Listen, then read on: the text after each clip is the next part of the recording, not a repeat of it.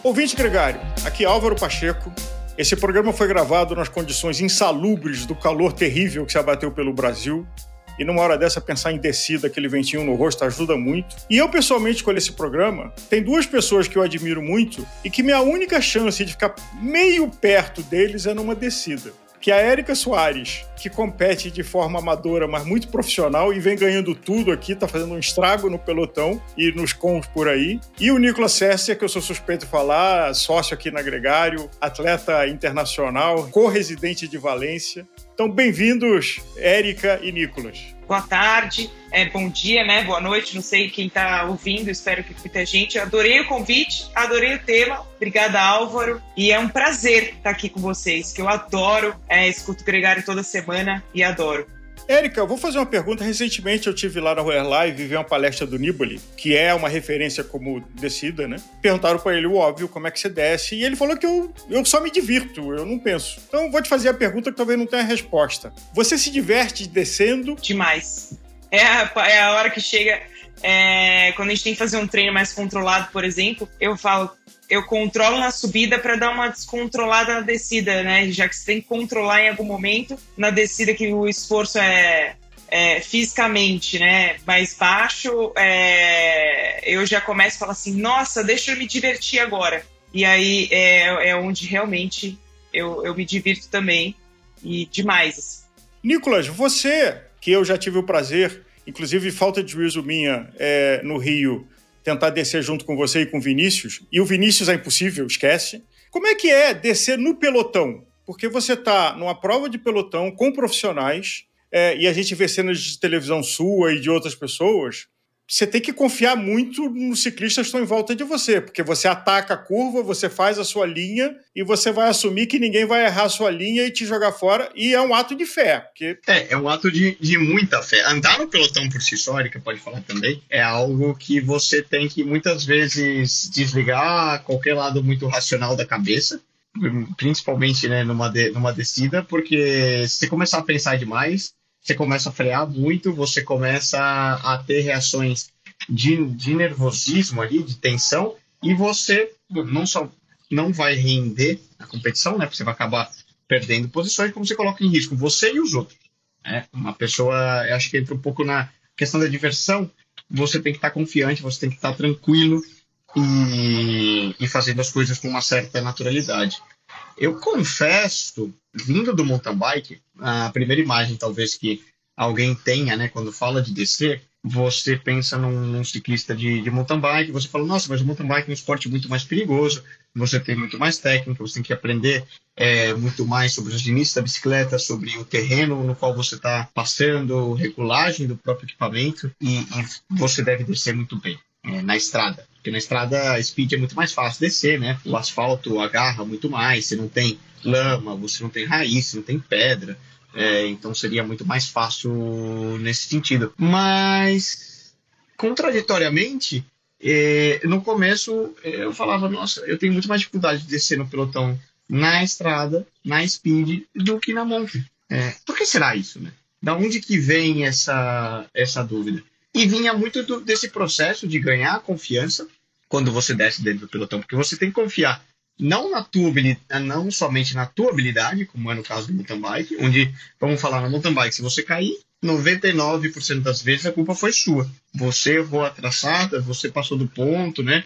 Cometeu algum erro. Na estrada, eu diria que 95% das vezes a culpa não é tua de cair, mas de algo que alguma outra pessoa fez errado e acaba gerando aquele efeito de um susto e um efeito dominó ali dentro do, do pelotão. Tanto descendo como no, no plano, né? O, subindo de vez em quando também dá para cair subindo, mas é raro. Mas vem, vem disso, é ter aprender a ter confiança. E eu confesso que no pelotão profissional eu me sinto muito seguro, de certa forma. Porque em muitos momentos a gente está andando ali dentro. Acredito que você deve ter sentido isso, Auro, Érica também, e, e quem está escutando você tem aquele momento de dúvida quando você começa a rodar, mas depois você começa a confiar nos, nos ciclistas à sua volta, né? E vai soltando. Agora, quando eu chego sempre num pelotão novo, muitas vezes, por exemplo, ah, vou pedalar em São Paulo na marginal com, com um grupo de pedal. alguma galera que eu não conheço, muitas vezes amadores, ou até mesmo uma prova, vamos pensar, né, a dinâmica de um letap, de um, de um giro, uma prova amadora aqui no Brasil. Você tem muita gente ao seu redor que você não conhece, mas que você também não sabe qual o real nível de habilidade delas. E isso gera muito nervosismo e tensão, sem que você perceba, né? E, por consequência, geram tombos. Volta no que eu comecei, né? Quando você tá tranquilo, você tá confiante, você faz as coisas com maturidade, mas quando você está nervoso, tenso, é quando os acidentes acontecem. Érica, nesse gancho, você que corre a, as provas que são amadoras profissionais no Rio e no, no Brasil, e é, desde Granfão do Bento, Giro, Letap, vários Letapes, tem o desafio de você ler os outros ciclistas que você não conhece, que você não está acostumada a, a, conviver, seja masculinos ou femininos, e ter a sua segurança nas descidas. Que, que macetes você aprendeu? Linguagem corporal, postura, para você saber que pode fazer a sua linha que aquele ciclista ou aquela ciclista não vai te derrubar? Álvaro, eu sempre, se eu estiver num pelotão, eu tento descer na frente. Então, assim, pelo menos é, na, do pelotão do meio para frente. E aí eu começo a entender se a pessoa é instável ou não, né? Na bike, eu acho que eu percebo muito rápido isso. Tem algumas, alguns sinais que os ciclistas dão, mas pode ser que aconteça também de algum ciclista é, que tem muita segurança é, acabar fazendo besteira, né? Porque eu acho que por excesso de confiança acabar fazendo besteira. E aí é, acaba sendo uma fatalidade, sei lá, um acidente. Mas quando eu consigo ler que a pessoa freia desnecessariamente ou em excesso, né, acaba cortando o pelotão, eu já me desloco, já saio de trás daquela roda, não fico tão perto, percebo que ele não faz a linha, é, o pelotão diminui, ele simplesmente cruza a roda, vai para um lado, vai para o outro, ali eu já fico um pouco esperta. Mas eu tento sempre me posicionar mais à frente na descida, justamente porque eu uso poucos freios, eu uso quando eu preciso, a não ser que é, eu não conheça muito o percurso, mas eu acho que para mim a segurança é, é melhor assim. E, e eu nunca caí em prova, né? Então acho que também é um pouco sorte, obviamente. Bate na madeira, para, para, para, para, para. não, não. Se deu certo nunca, né? Mas bate na madeira. É, então, você sabe que das vezes que eu caí descendo foi por erro meu. Né? Ninguém nunca me derrubou. Ouvindo você falar, me lembra uma vez que eu estava andando em Cunha, com um grupo, era, não era a prova, e tinha uma pessoa que eu conhecia que numa das descidas eu estava vendo claramente que aquela pessoa estava andando acima do limite dela. E aí eu estava perto da roda, eu dei uma distância, sei lá, de uma, duas bicicletas, é, porque eu falei, essa pessoa está acima do limite. E não deu outra. Teve uma curva que ela entrou muito quente, freio a disco, ali catou o disco, Caramba. rasgou o pneu. E porque eu estava com pouca distância, eu consegui varar e ir para grama. É, mas se eu tivesse mais perto, tinha ido para o chão junto. Então, eu acho que esse foi um exemplo de um pouco de experiência, de você sentir que a pessoa está acima do limite dela e que aquilo ali pode dar errado. É, essa história de acima do limite também, porque você percebe que às vezes ela não tem a habilidade é, necessária para descer, fazer o que ela está fazendo na descida, né? Descer tão rápido, ela um pouco perde a curva, freia dentro da curva. Você percebe alguns movimentos estranhos. Então, acho que quem gosta de descer fica, e, e sabe, né, fica meio atento a esse tipo de movimento também.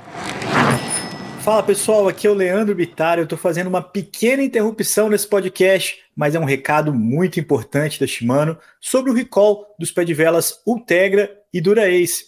Se liga. Aviso de risco: pé de velas Estrada 11 velocidades Holotech 2. Reafirmando o compromisso com a satisfação e segurança de nossos clientes, a Blue Cycle e Fishing Distribuidora SA, distribuidora exclusiva dos produtos da marca Shimano no Brasil, convoca os clientes que adquiriram o produto Pedivelas Estrada 11 velocidades Holotech 2 da marca Shimano, fabricados entre 1 de junho de 2012 e 30 de junho de 2019 ou que tenham adquirido bicicletas equipadas com o produto a comparecerem a uma assistência autorizada da Shimano para realização gratuita de inspeção técnica e, se o caso, substituição do pedivela. Recentemente, identificamos que alguns pedivelas podem apresentar delaminação ou separação na colagem de suas camadas e, consequentemente, podem se partir. Nesses casos, o ciclista pode perder o controle da bicicleta equipada com os pedivelas, podendo ocasionar acidentes, quedas e lesões. Os produtos afetados são pedivelas Dura-Ace e Ultegra,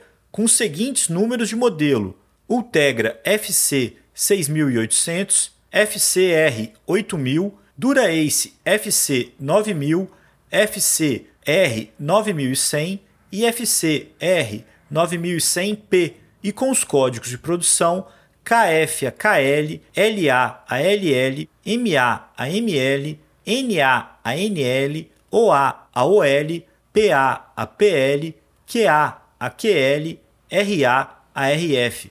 Os números de modelo e os códigos de produção estão estampados no lado interno do braço do pedivela, na parte próxima ao encaixe do pedal. Para verificar se o seu pedivela está contemplado nessa campanha, entre em contato conosco por meio do telefone gratuito 0800 940 0407 das 8 às 17 horas, de segunda a sexta-feira, ou pelo website bike.shimano.com.br, no menu Informação, opção Contato. Se o seu pé de vela estiver contemplado em um desses códigos de produção, recomendamos o imediato comparecimento a uma das assistências técnicas indicadas no website www.shimanoservicecenter.com/br/lojas os serviços de inspeção e reparo são gratuitos, poderão ser agendados de imediato e levam cerca de 45 a 60 minutos.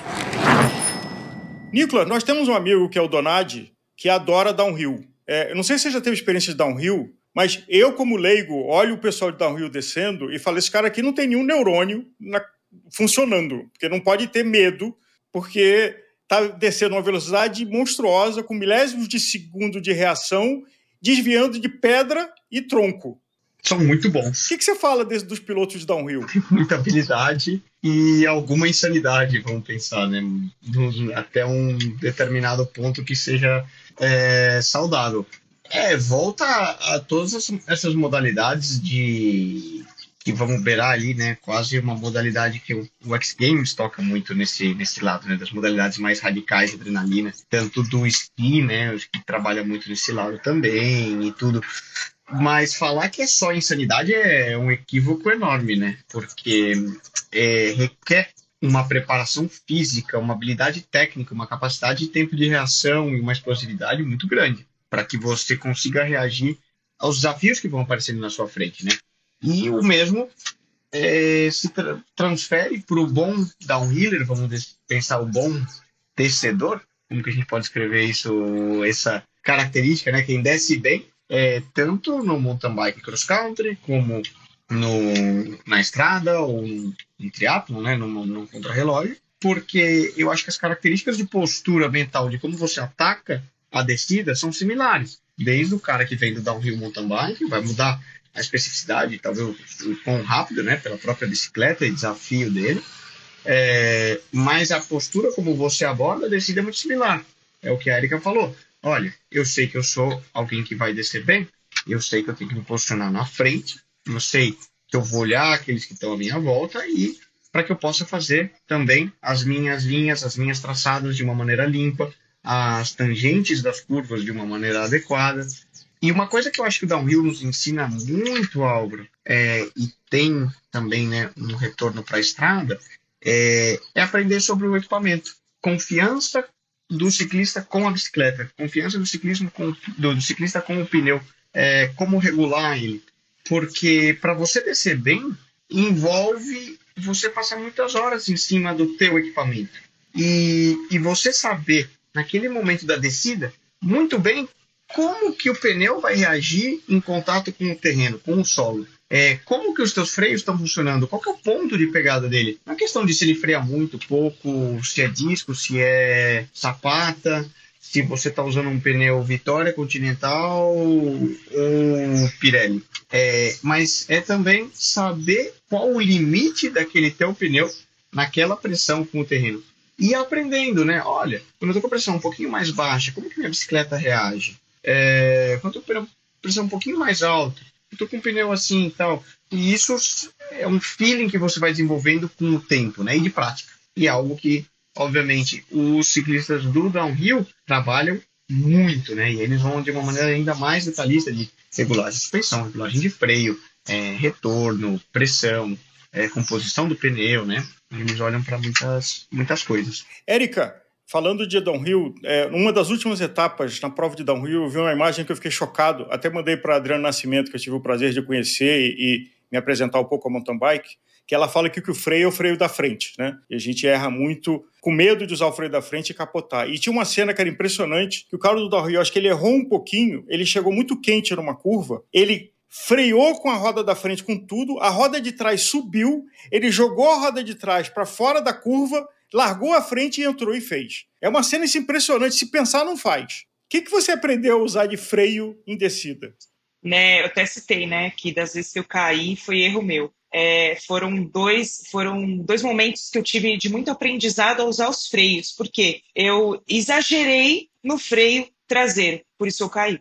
Então, assim, eu não sei por quê, né? Acho que eu estava num momento relaxado, fiz sem pensar. Quando entrei rápido demais na curva, eu acabei, eu demorei para entender isso, porque eu, eu passei várias vezes no lugar e tentava pensar, aquilo ficou na minha cabeça durante muito tempo, e eu tentava pensar, mas o que eu fiz de errado?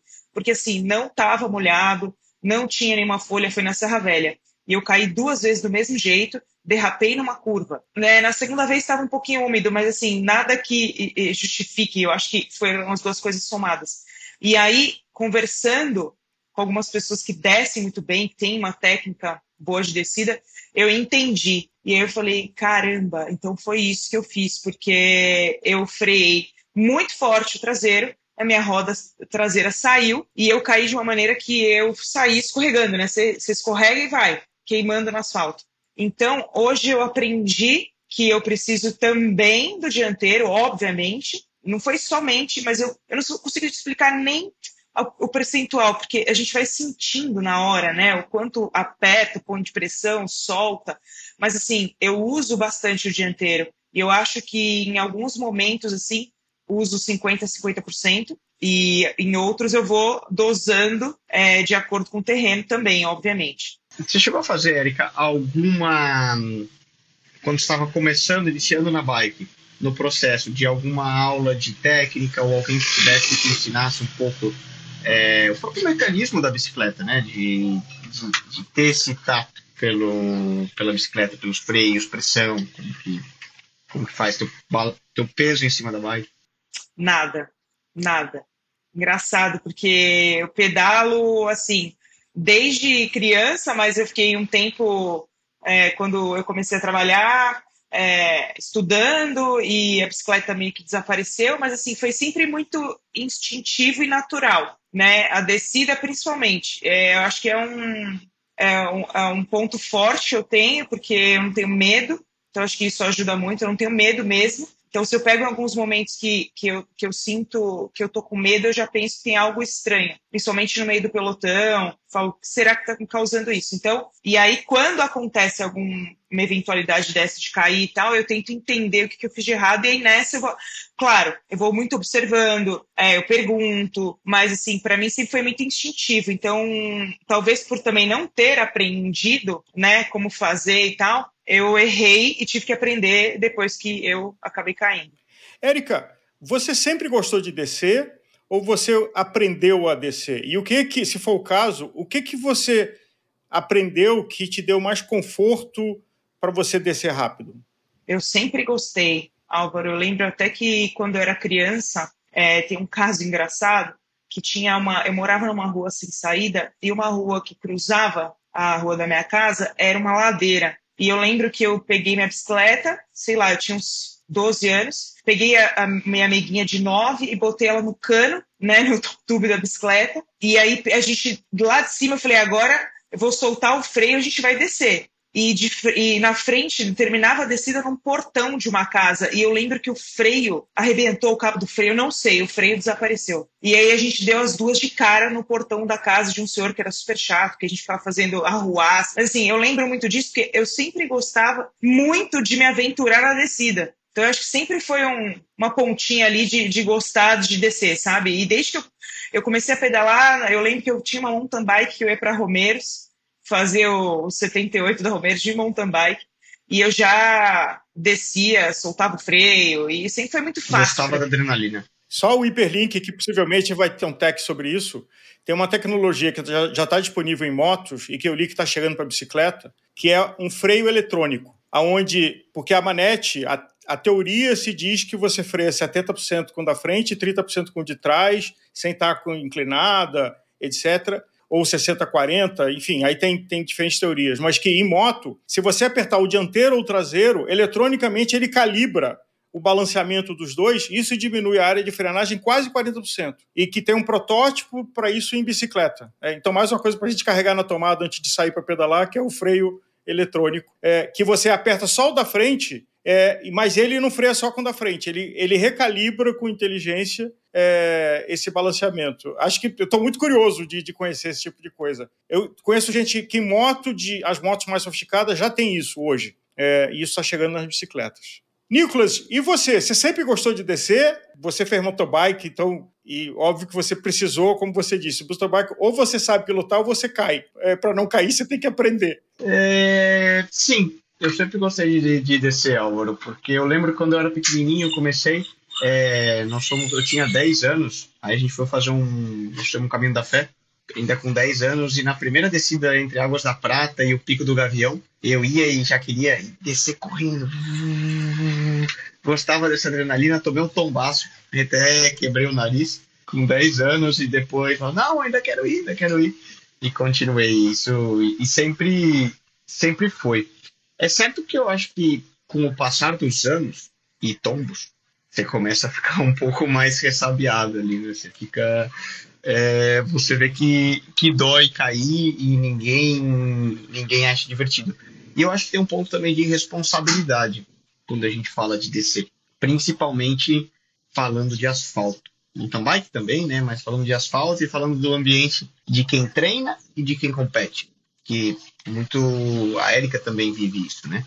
Uma coisa é descer na corrida, com o trânsito fechado, que você sabe que não tem nenhum carro na contramão, que você sabe, né? E que as condições, vamos falar, seria como estar tá pilotando num autódromo com o teu carro. Outra coisa é no treino, né? Porque no treino a gente tem que sempre lembrar que um, você está ali praticando, se preparando para uma competição, porém você não controla hum, o trânsito, podem vir carros na contramão, pode sair alguém é, e cruzar na sua frente caminhando, pode, né? Mil coisas podem acontecer.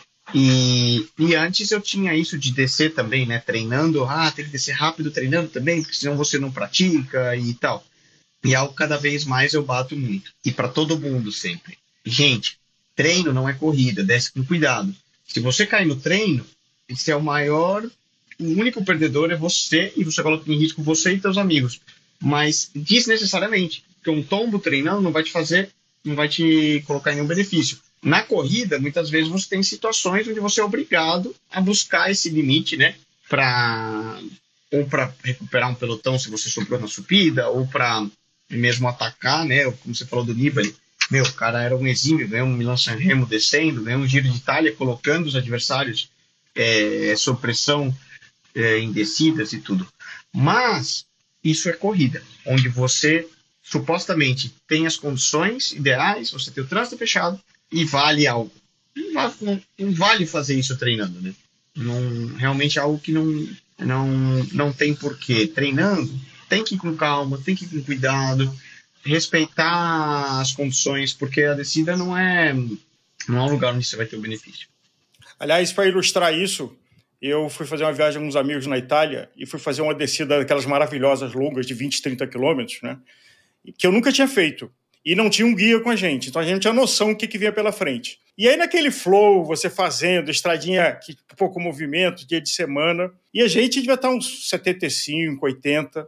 De repente veio um túnel e a gente estava com óculos escuros de sol. Eu me transformei na pessoa mais religiosa do planeta quando eu entrei naquele túnel, que eu estava 70 por hora, não sabia se tinha um bueiro, não sabia se tinha um buraco, e um túnel comprido que você não via a luz, Não recomendo. De jeito nenhum.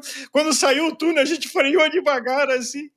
A gente freou devagar assim. Respira, falou obrigado, Senhor.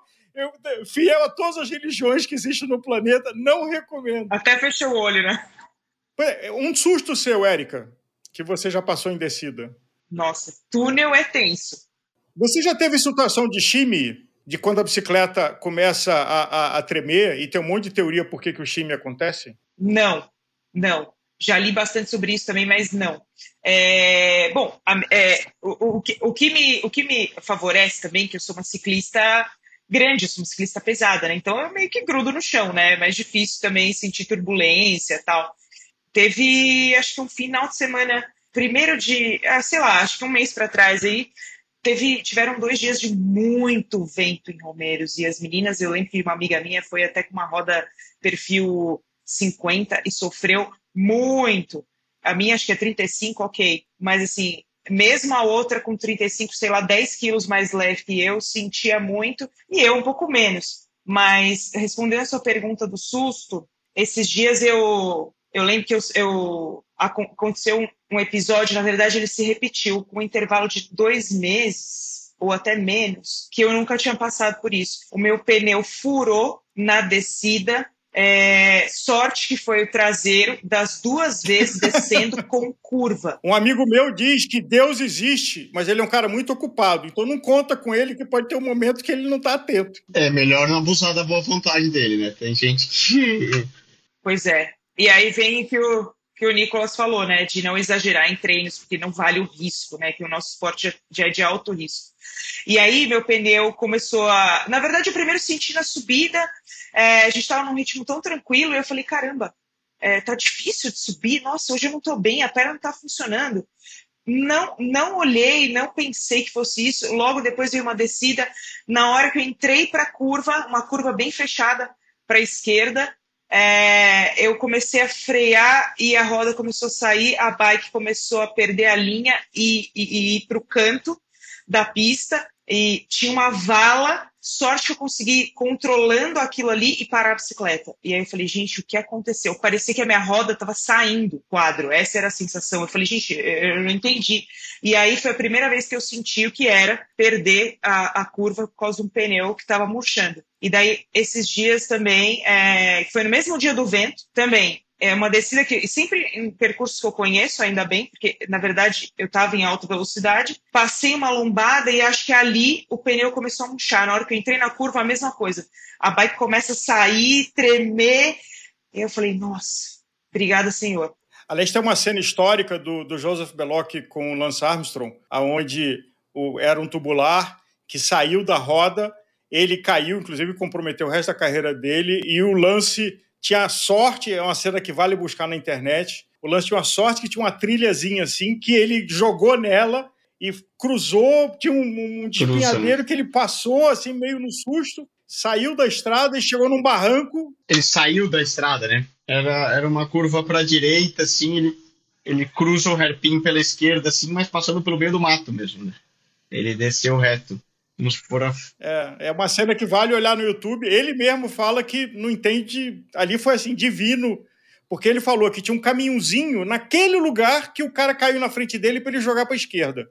E que um milissegundo de decisão, ele jogou no caminho sem saber onde ia dar, se tinha buraco, se chegava. Nicolas, falando de outra coisa que é muito importante, a posição do ciclista na bicicleta. O Pantani usava a posição de colocar a barriga no selim. Aí o Frume inventou a posição que hoje é proibida de sentar no top tube.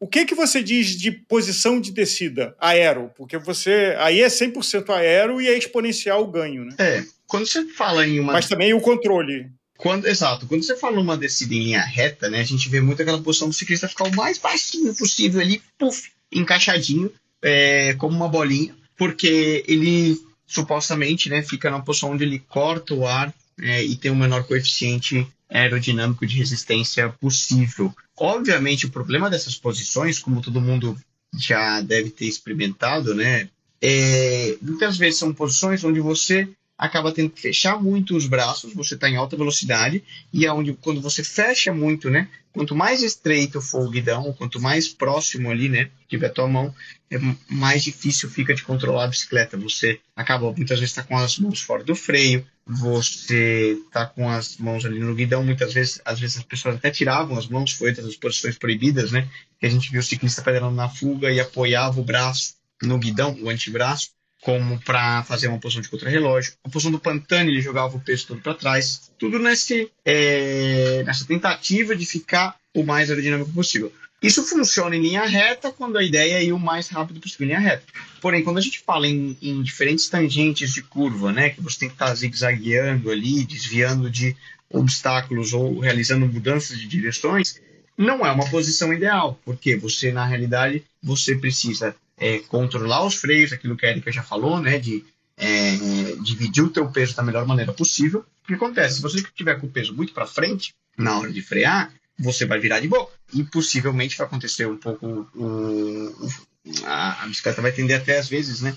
De, de empinar e ir rodando somente na roda da frente. Em contrapartida, se tiver com o peso para trás, na hora que você frear, provavelmente a bicicleta vai sair de frente. Você está com o peso muito para trás, pouco peso na roda dianteira. Na medida que você coloca pressão no freio dianteiro, a roda vai acabar travando e você toma. Ela vai deslizar, né? Lembrando que na hora de falar de, de questão de frenagem, nunca é interessante que você derrape. Né? Quem lembra das aulas de física lá de coeficiente de, de frição, a gente vai lembrar né, que quando você tem a, o movimento começa a deslizar, então seria o momento do que o pneu trava, a, a resistência ela reduz. Então o pneu, a roda freia menos, ela está derrapando o coeficiente de frição é, é, reduzido. Por isso que os ABS dos, dos carros é justamente isso, né? Ele tenta, um, é um sistema eletrônico onde ele tenta evitar que a roda trave a qualquer momento, porque assim você consegue parar mais rápido. Na bicicleta a mesma coisa. A partir do momento que você está derrapando, que talvez seja o, o, tombo que a Erika descreveu das vezes que ela caiu treinando, é, você perde o controle da bicicleta. Você acaba deslizando, principalmente quando isso acontece no asfalto. Então a posição do corpo, voltando, é tentar ter o centro de gravidade o mais baixo possível, para que você esteja o mais próximo do, do chão, na medida de que isso te permite mudança de, de direção e mais força, mais peso no, nos pneus, equilibrar o peso para que ele esteja centralizado. Aliás, tem um vídeo bacana na GCN, e aproveita porque infelizmente vai sair do ar o app, é, sobre descida, e eles pegam um ciclista que coloca macacão de motociclista, capacete de motociclista, e fica testando o, o, limite da bicicleta escorregar e filmando. E aí faz isso numa curva seco, faz isso numa curva molhado. E aí acho que com macacão de, de moto cheio de proteção e capacete dá para ter coragem. Mas, Érica, posição de descida, o que, que você aprendeu que é mais eficiente para você entre aerodinâmica e controle? Putz, vou muito no que o Nicolas falou também. Tem algumas curvas que eu ainda gosto de fazer descer, por exemplo, tirar saia, que é famoso aqui em Romeiros, dá para descer praticamente inteiro ali na posição aérea, você vai treinando, mas eu, eu tenho muita facilidade por ter mobilidade, né, por me sentir muito confortável na posição, também de diminuir bastante o centro de gravidade. Então, para mim, também a, a, o posicionamento da descida é muito fácil e muito confortável. Alex Romeiros é um ótimo exemplo, porque a, uma das últimas curvas da descida, né, ela é imperfeita. Então, quando quem não conhece, se você entrar nela quente, o raio dela ela vai fechando. Então, algumas pessoas inexperientes já tomaram um tombo ali, que você não vê Nossa. e você não vê o raio dela e ela fecha. Então, se você entrar muito quente, é. você não faz. E aí, se der azar de vir um carro na contramão, pior ainda a história. Nossa, ali é, ali é complicado. Já vi bastante gente cair ali também. E engraçado, como eu passo muitas vezes ali, você já sabe que ponto que você tem que reduzir, para poder entrar na curva. Eu já perdi muito aquela curva, óbvio, né? Mas assim, de tanto passar, de tanto praticar, acaba sendo também algo desafiador dentro do treino para você entender e, e, e, e, falar, putz, eu não posso passar da, da para outra pista, né? Porque vem subindo carro sempre. E tem dias que eu treino lá também de domingo que tem muito motoqueiro. É mais perigoso ainda. Então você tem que muito treinar essa sua tangente, é algo que a gente faz também. Engraçado, mesmo num treino mais relaxado, eu gosto de aproveitar que é um treino mais relaxado, com intensidade, e prestar atenção nessas coisas de descida. na técnica, né? Que é algo assim, você, você não vai ficar pensando na vida, você vai se concentrar ali no que você está fazendo, né? Você não pode se distrair na descida. Você pode, de repente, na subida, é pensar na, na vida lá, no, no, no namorado, enfim. Agora, na descida, não. Você vai estar tá no momento presente, olhando o que, que está fazendo. Ah, então agora vem a curva, a tangente, a posição, estou é, firme na bike. Então, para mim, é sempre assim. Concentração na descida sempre. E você sente o flow na descida? Chega uma hora que você está fazendo uma coreografia quase, numa descida que você conhece, Serra Velha, por exemplo. Nossa, demais! Eu brinco que parece um balé, que é, é, é tipo, é incrível. Para mim, é o balé do ciclismo, porque você vai na curva, pedala um pouquinho, entra na curva e freia. Parece que é um, uma, tem uma, uma sincronia assim, de movimento, né? Você pedala, entra no flow, aí solta o freio, freia de novo, solta e faz a curva. É, é, foi o que você falou, parece uma dança, né? Um flow, né? Gostei, nunca tinha escutado essa, olhar por esse lado, né? Mas é, é verdade. Eu, eu, tem aquela história, né? Quando você entra, parece vir um, um, visão de túnel, assim, né? Você, não, você nem explica direito por que, que você tá fazendo aquilo ali, mas você tá dançando mesmo, né? Boa, boa descrição, gostei. E, Nicolas, na linha do, do, do bailarino ou do bailarina, quem é um descedor que você admira e respeita? Tem vários aí no, no ciclismo profissional, né? Como você falou, o Nibali era um cara que realmente colocava, descia de uma maneira impressionante, mas ao mesmo tempo segura, né? Outro, Mohoric, é outro cara que ficou famoso no, no pelotão profissional, né? Mas também olhando para o pelotão feminino, tem muitas mulheres que às vezes me impressionam, é, descendo a maneira como elas descem também, porque descem tão rápido quanto quanto homens. Não tem. A Erika pode, pode falar, porque é questão de controle da bicicleta. Eu lembro uma que sempre me impressionou, aí vem um pouco para o mundo do mountain bike, era a Yolanda Neff descendo na Suíça.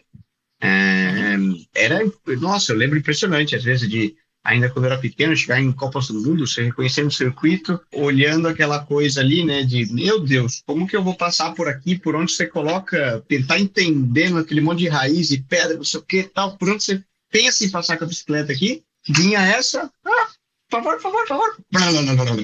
Todo mundo olhando ali, né? Pô, então tá bom, vamos ter que descer, né? Não vai ter saída. Reza e que e tomara que dê certo. Nisso, uma coisa admirável é a Pauline Ferrand-Prevot, que é, tem mais idade do que o pelotão atual, da Puck Peters, etc. E você viu como a experiência dela e a escolha de linha, ela tirava tempo nas descidas é, por experiência e maturidade de fazer a linha.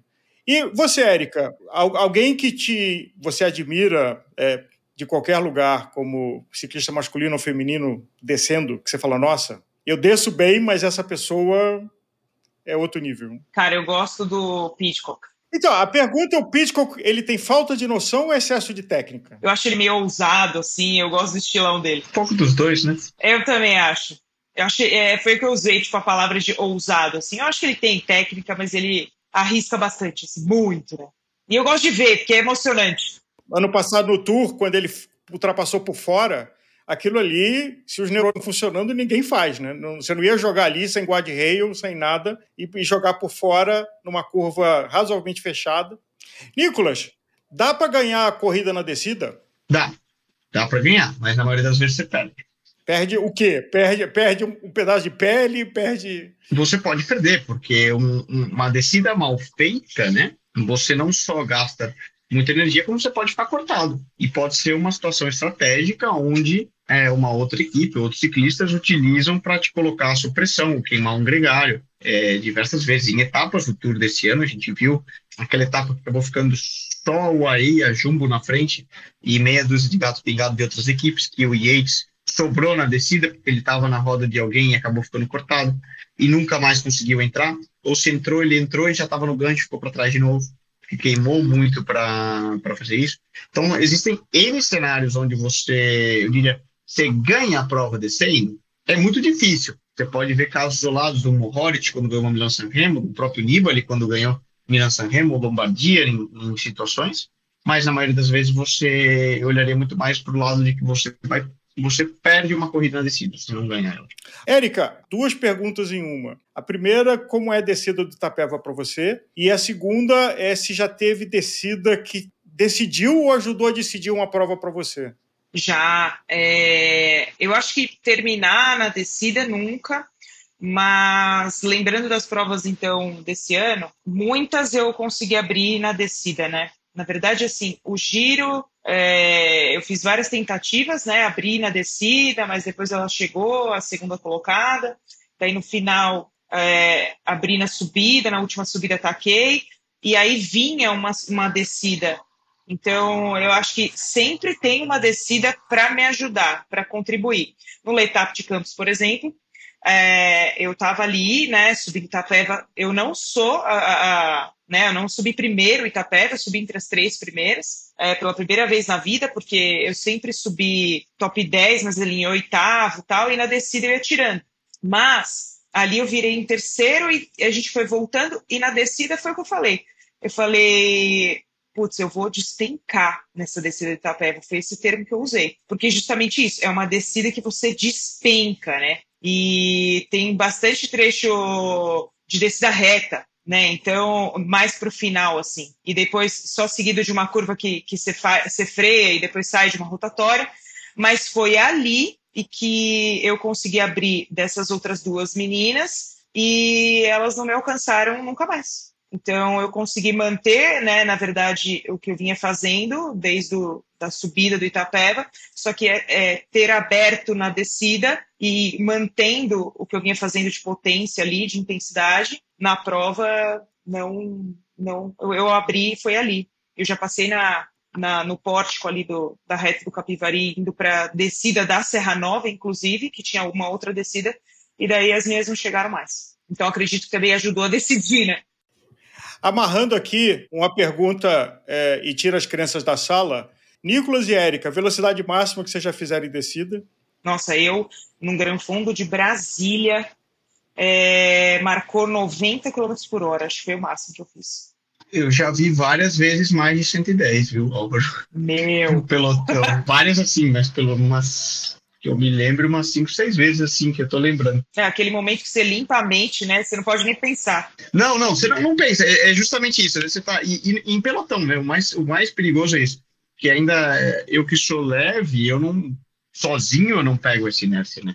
Mas eu, você às vezes embala uma, uma reta, ah, não sei, 15, 18% de inclinação descendo, meu, a bicicleta lança de uma maneira incrível. E muitas vezes é isso, você está naquela posição dinâmica e você não toca o freio. Você tem que deixar a bicicleta ir embora e, e, e depois naturalmente ir reduzindo a, reduzindo a velocidade. Nicolas, o circuito do Pão em Santiago, a descida era boa ou não era muito curtinha?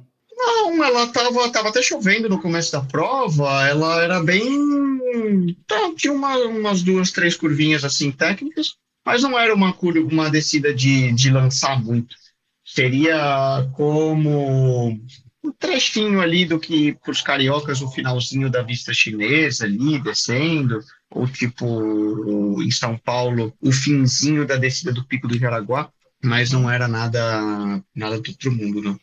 Bom obrigado a vocês dois.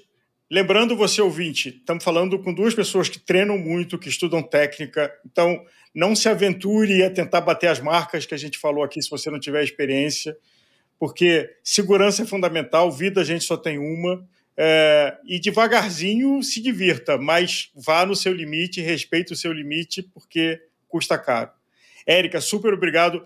Prazer ter você pela primeira vez de várias na Gregário. Nicolas, abusando do seu tempo aqui de temporada, um monte de programas com você aqui na Gregário. E a gente se vê semana que vem. Obrigado, ouvinte, para você que esteve com a gente até agora. Obrigada, Álvaro, Nicolas. Valeu, foi um prazer. E vamos marcar um pedal aí em São Paulo, hein, Eric? Tá apontado. Nossa, tá eu quero. anotado. Só me avisar. Treinar algumas descidas aí. Fechado. Eita, disputa de com aqui. Tira a criança da sala. Disclaimer desse programa, não tente replicar, né? Vamos chamar a parte do, sim, do jurídico sim. da Gregário. Com vocês dois andando, é tudo piano, ninguém ataca. Tô acreditando. Coffee ride, Até. coffee ride. Até. Cilada, Bino.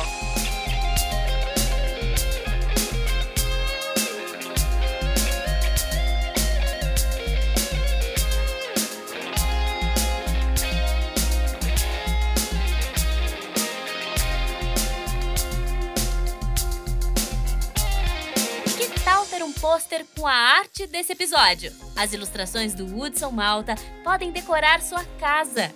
Entre em contato com a gente e saiba mais.